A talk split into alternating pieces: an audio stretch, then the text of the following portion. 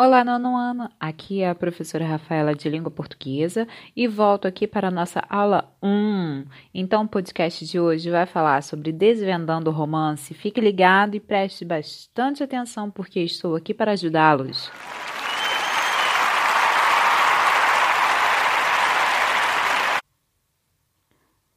Bom, para começo de conversa, nós temos que desvendar o que é de fato um romance. Você sabe o que é um romance?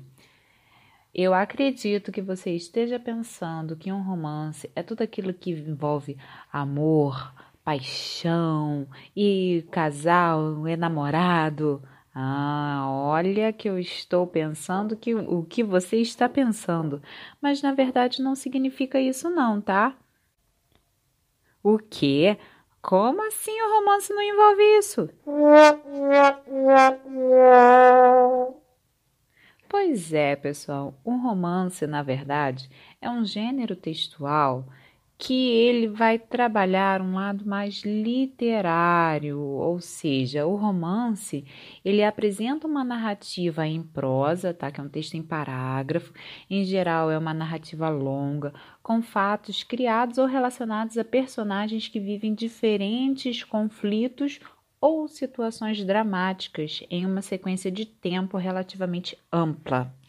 Então, o romance ele pode ser pode ter, né, no caso, diferentes histórias. Ele pode ser um romance policial, quando envolve aí um, um crime, um ato policial, um romance de aventura, quando envolve uma narrativa que vai contar uma aventura, ou um romance regional, quando se passa em uma determinada região.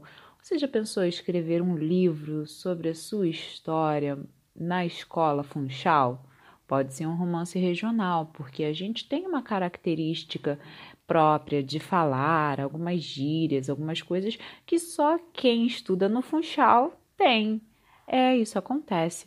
Então, o romance, ele não é uma história de amor. Ele pode envolver uma história de amor quando ele for um romance romântico, mas quando ele envolve outras coisas, ele vai ser de diferentes tipos tá? Nós podemos até ter romance indianista, quando se trata aí das questões dos índios, das suas histórias e das suas bravuras.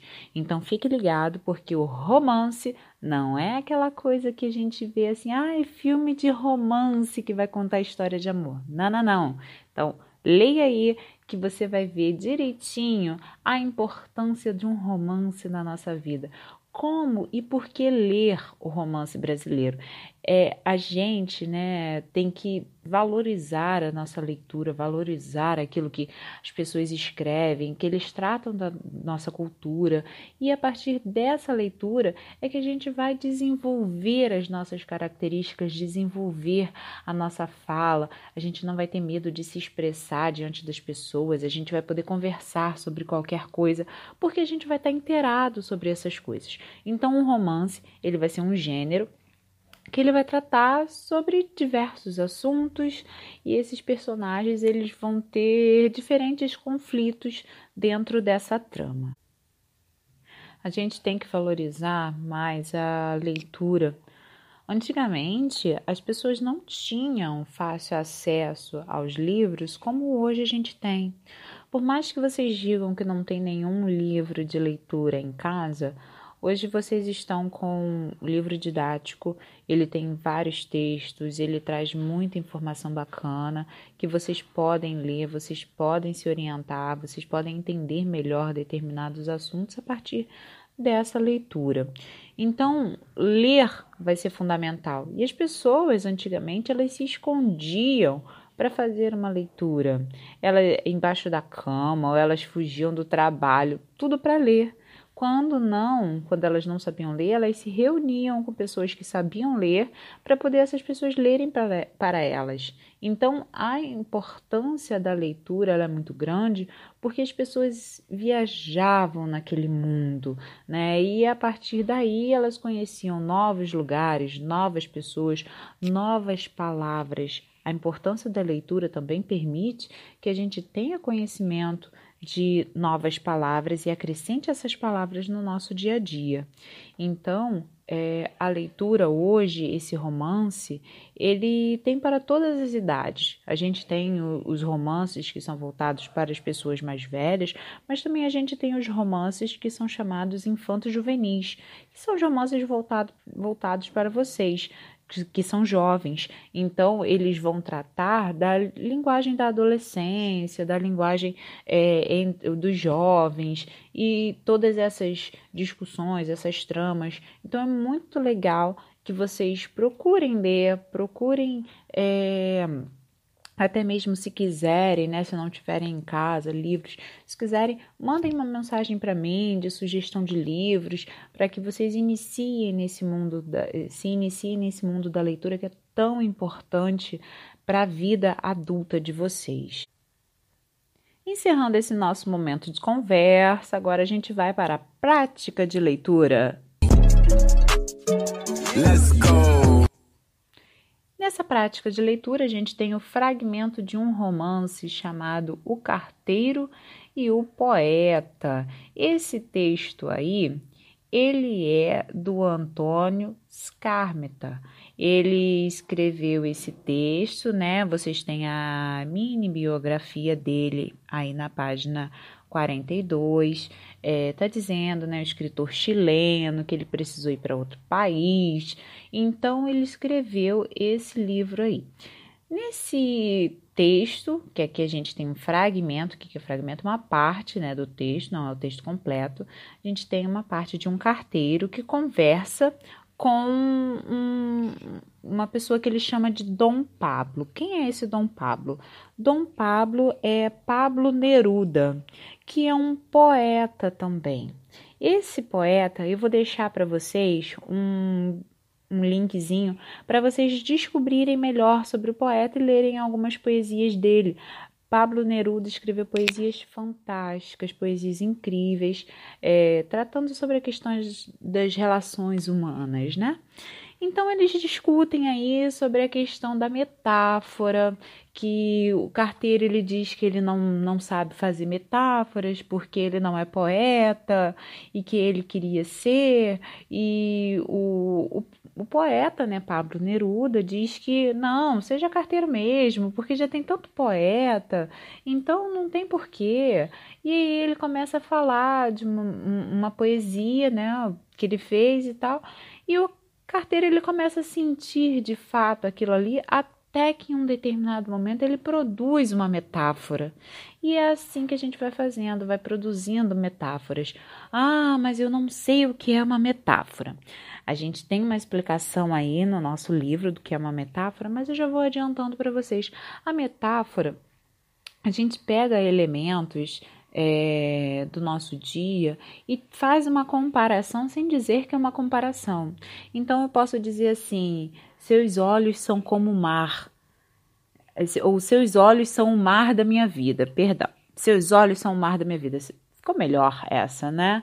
Porque eu posso ali ver o mar, eu vejo as características do mar nos seus olhos. Esses olhos de repente, de repente podem ser azuis ou simplesmente eu posso ver que, que os seus olhos, né, eu esteja comparando ali alguma coisa com a beleza do mar.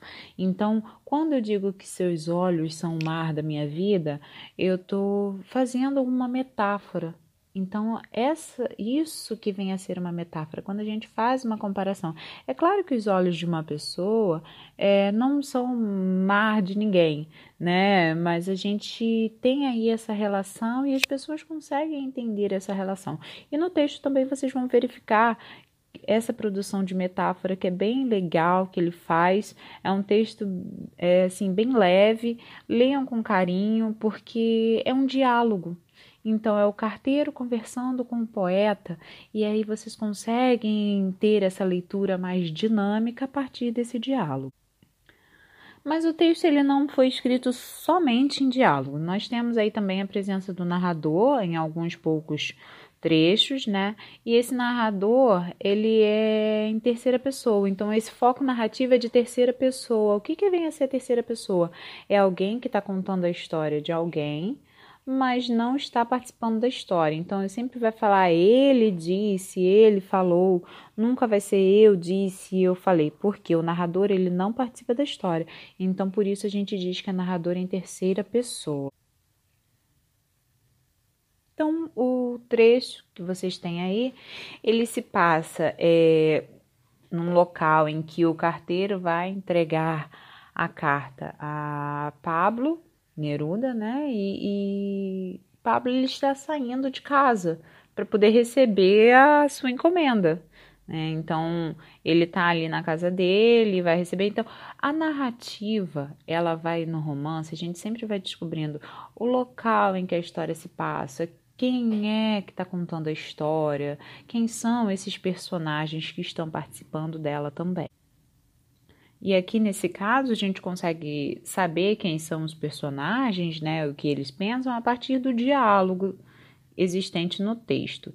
E esse diálogo, ele vem marcado pelo uso do travessão. Então, toda vez que um personagem dentro de um texto ele vai falar, a gente dá o espaço de parágrafo e põe um travessão, porque é o travessão que marca que é a fala direta do personagem, ou seja, não é o narrador que está mostrando o que foi que o personagem disse, não, ali o travessão marca exatamente qual foi a fala do personagem. E algo muito legal também que o personagem Pablo ele fala, né, Dom Pablo, ele fala assim: os nomes não têm nada a ver com a simplicidade ou complexidade das coisas. O que, que ele queria dizer com isso para o carteiro, né? Ele falou ali que não há uma relação direta entre os nomes das coisas e o que elas são ou representam, né? Nem sempre aquilo que a gente é, nomeia vai representar o que a gente quer dizer. E ele deu o exemplo aí do elefante e da mariposa. Né? O nome mariposa tem o mesmo tamanho do nome elefante, mas a mariposa é muito menor do que um elefante. Então, o nome nem sempre vai condizer com a realidade. E com tudo isso, né, dito no texto, uh, ainda tem uma frase que diz assim: não há imagem que não seja casual. O que, que isso quer dizer, né? Que o poeta vai falar isso para o carteiro e com relação à questão do uso da metáfora, né?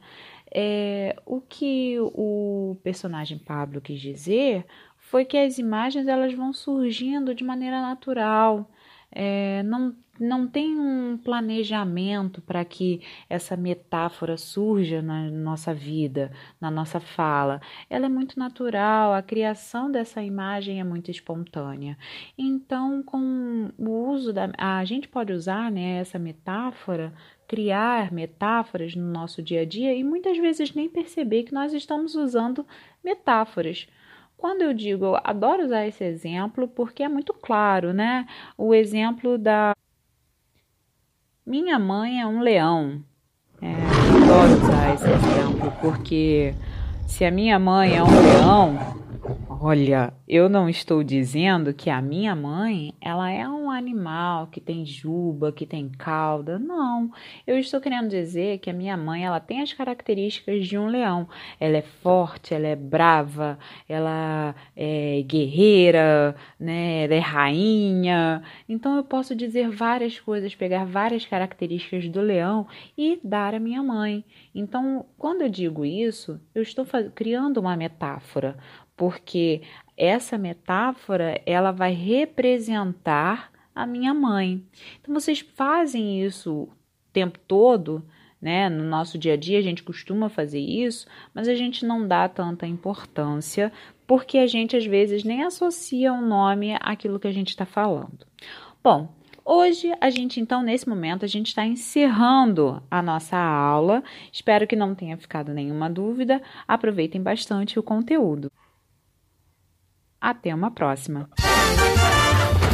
Isso é tudo, Pepe, pessoal!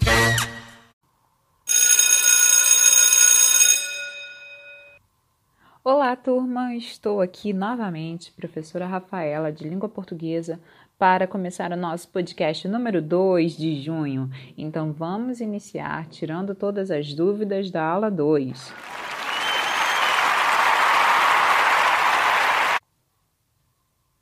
Essa aula é dividida em duas partes. A primeira parte é a linguagem do texto, que a gente vai conversar um pouquinho sobre o texto da aula 1. E já a segunda parte, a gente vai fazer uma comparação entre dois textos. Então, o texto da aula 1 e um texto que vem, né, que o, o nosso livro traz agora, para conversar, ver o que, que eles tratam de diferente, de parecido, certo? Então, vamos lá? Let's go! Na parte linguagem do texto, é muito importante observarmos algumas palavras do texto. Então, para não utilizarmos é, de, de maneira erradamente, né? Então, a gente precisa verificar o uso dessas palavras. Então, o escritor, quando ele escreve um texto, ele não coloca as palavras ali porque elas vieram à cabeça dele. Ele tem uma intenção. Então, cada palavra está muito bem colocada de acordo com a intenção que ele quer mostrar para a gente que ele teve ao escrever aquele texto ali. Então, uma expressão, né, que utilizada pelo autor do texto é: o céu está chorando que é o, significa está chovendo. Então, o que a gente tem que entender aqui agora, em relação a esse texto, é a questão do sentido figurado e o sentido literal, que é o sentido real, o sentido denotativo. Então, existem dois tipos: sentido conotativo, que é o sentido figurado, e o sentido denotativo, que é o sentido real. Então, na aula anterior, quando eu falei da minha mãe é um leão, eu disse isso no sentido conotativo, sentido figurado. Agora, quando eu falo assim, a garrafa caiu, a garrafa, garrafa é o sentido literal, ou seja, o sentido real, o sentido denotativo. estou falando de uma garrafa mesmo que caiu. Ou senão, o leão está no zoológico, é o animal. Então, é o sentido real, sentido denotativo. E o que a gente tem que perceber é qual expressão aí está no sentido figurado: o céu está chorando ou está chovendo? E a mesma coisa para o sentido denotativo. Então, guarde isso, que a gente vai falar muito disso. Até o final do ano, a gente vai estar tá tratando de sentido denotativo e sentido conotativo. Lembrando, denotativo é o sentido real, conotativo é o sentido figurado. Uma palavra usada também no texto é a palavra desenreda. O que significa desenreda? Muita gente às vezes fala, ah, desenreda logo. Então é no sentido de quê? De ai, fazer logo, né? De, de desfazer o enredo, de, de enredar. Enredar é vem de enredo, de contar a história, a sequência da história. Desenredar é você desfazer aquilo ali. Mas e no texto? Isso quis dizer o quê? Na verdade, desenreda é de desenrolar, é de tentar falar com mais, mais clareza, tentar se livrar da dificuldade em relação à questão da fala. Então, vocês procurem aí no dicionário esse desenredar e verifiquem se o autor ele utilizou no sentido conotativo ou no sentido denotativo dentro do texto dele, quando ele fala a expressão para o carteiro: Querido Mário, vamos ver se você desenreda um pouco. Logo abaixo, vocês têm aí uma explicação sobre essa questão da linguagem conotativa, né, que é essa linguagem figurada, tem aí a exemplificação da metáfora. Então, leiam é, com bastante atenção. Eu vou deixar também um vídeo explicativo para vocês das figuras de linguagem, para vocês sempre utilizarem, sempre recorrerem a esse vídeo que ele explica bem todas as figuras de linguagem, porque as figuras de linguagem não são só não temos só a metáfora, nós temos várias figuras. Então elas são utilizadas quando a gente escreve, quando a gente tenta se expressar de uma forma mais literária, de uma forma mais poética. E usando essa forma mais poética, em algum momento o autor ele diz que o sorriso da namorada é uma borboleta. Vamos parar para pensar aqui nessa metáfora, né? A borboleta, o que, que ela faz? Ela voa, então ela abre e fecha as asas, abre e fecha as asas. Quando ela faz isso, ela tem esse movimento do sorriso. Olha que beleza, é como se realmente abrisse o sorriso e fechasse o sorriso. Então, com delicadeza, com beleza, então eles se abrem, os lábios, né, se abrem um sorriso é, grandioso, como se fosse bater das asas de uma borboleta. Muito bonito isso, né?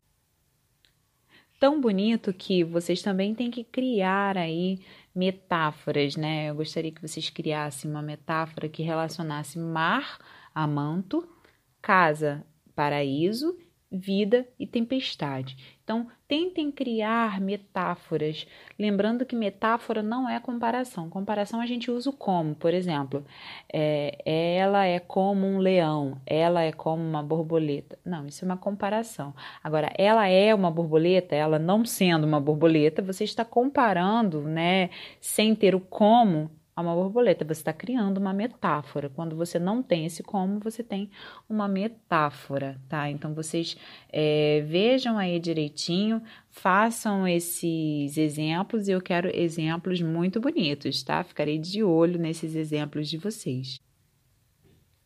Além disso, vocês têm também é, algumas frases aí que são metáforas e vocês têm que explicar essas metáforas. Por exemplo, o futebol é uma caixinha de surpresas. Quando eu digo isso, é, o, o, futebol é uma caixinha de surpresa. Caixinha de surpresa a gente vê que não é uma coisa previsível. Surpresa é algo que a gente não está esperando. Então a gente tem que o futebol ele tem imprevistos. No momento você está ali pode ter um gol contra. Você não espera que tenha um gol contra. Então ele é imprevisível. Ele traz surpresas. Ele é, revela para gente essa imprevisibilidade. E para fechar essa parte de linguagem do texto, a gente não poderia deixar de comentar sobre aquele trechinho, né, que o carteiro diz, né, após a, o poema, né, do, do Pablo ter sido recitado, ele diz assim, estranho. Mas aí a gente tem alguns entendimentos dentro do texto. O que ele quis dizer com esse adjetivo? Porque é um adjetivo, é uma característica né? Estranho. Estranho em que sentido? O poema é estranho ou ele se sentiu estranho? Né? Como é que o poeta interpretou isso? É, o que, que, ele achou quando ele recebeu a palavra estranho? O que, que o poeta achou que fosse? Mas na verdade, o que o carteiro quis dizer com esse estranho? Então, é, escrevam isso daí para mim, tá? E agora a gente vai conversar um pouquinho é, em relação aos textos. Vocês têm aí um texto, tá? Que é uma notícia sobre o carteiro e o poeta, que é esse romance que ganhou aí várias versões. Então, é esse livro que ele já foi para o cinema, virou peça de teatro, ópera e tudo mais. Então, a gente tem essa notícia e vocês têm que responder algumas questões sobre essa notícia. E quando diz assim, leia o título e o lead, ai, mas eu não sei o que é lead, tô desesperada, não vou mais fazer esse exercício. Não, calma. A gente tem na notícia então, ó, o carteiro e o poeta ganha edição ilustrada. Isso é o título. Logo abaixo a gente tem assim: livro já ganhou mais de uma centena de versões teatrais, dois filmes e uma ópera com Plácido Domingo no papel de Neruda. Isso daí é o subtítulo. E o que vem a ser lead? Lead nada mais é do que o primeiro parágrafo de uma notícia. Tá? Então você tem que ler o título e o lead para poder trazer é, algumas informações e dizer qual é a informação mais importante que está sendo relatado aí para gente. E, e isso daí, em qualquer notícia, sempre vai ser mais importante. O título revela muita coisa, o subtítulo desvenda um pouquinho aquilo que o título está dizendo, e o lead, que é o primeiro parágrafo, vai desvendar esses mistérios da notícia. Nessa notícia, vocês têm aí a referência a Mário Vargas Llosa. Vocês têm um box que é um quadro informativo que traz informações sobre este escritor. Leiam aí e observem direitinho sobre a questão é, dele, sobre a vida dele e tal. Se pararmos para observar em relação à questão da, de Mário Vargas e do escritor de O Carteiro e Poeta, nós podemos perceber que o, o escritor, né, Scarmeta, ele levou 14 anos para poder escrever a sua obra e ele não se orgulha nem um pouco disso. Né? Ele gostaria de ter escrito em menos tempo, e até porque está fazendo uma comparação aí entre as obras desses escritores. Né? E quando a gente também trata da questão do discurso direto. O que vem a ser o discurso direto? É quando a gente tem o uso do travessão, da fala direta das personagens, né? Tudo isso daí. E no texto, no jornal, como que vem essa, esse discurso direto? Ele costuma vir entre aspas. Então, as aspas que vão marcar o, o que uma pessoa está dizendo realmente, não foi o que ela disse, foi, não foi assim alguém que disse por ela, e sim o que realmente ela disse. E a relação entre os textos, né, que a gente tem lá o, o, romance e essa notícia, é que um vai complementar o outro. Né? Ambos vão falar sobre o romance O Carteiro e o Poeta, sendo que a notícia traz informações sobre a questão é, de onde que é onde que se passa essa história, né, que é uma vila de pescadores, em que o único habitante que manda e recebe cartas é o Pablo Neruda. É, ele mostra quem são esses personagens. Então, um texto vai complementar as informações do outro, porque no primeiro texto a gente tem basicamente diálogos. No segundo texto, que é a notícia, a gente tem informações da repercussão desse romance. Então, eu espero que vocês tenham aproveitado essa aula e qualquer dúvida vocês podem me escrever, certo? E até uma próxima aula. Oh, acabou, pessoal! Essa frase é minha. Sai pra lá, meu chapa! Deixa o astro fazer isso! Acabou, pessoal! Acabou, pessoal! Já posso ir pra casa? Thank you.